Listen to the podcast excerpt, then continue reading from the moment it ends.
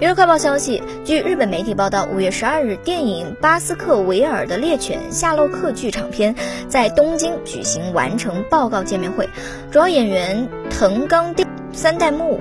盐田刚典、新木优子、广末凉子、村上红树、佐佐木藏之类的，和导演西谷弘出席活动。现场，藤冈靛告白被盐田刚典激发母性本能。影片根据柯南·道尔人气小说《福尔摩斯》系列第一篇《巴斯克维尔的猎犬》改编，以传闻有袭击人的可怕魔犬的小岛为主题，讲述犯罪顾问与狮子熊和前精神科医生若宫润一起寻找绑架未遂事件凶手四处奔走的故事。和2019年播出的日剧版一样，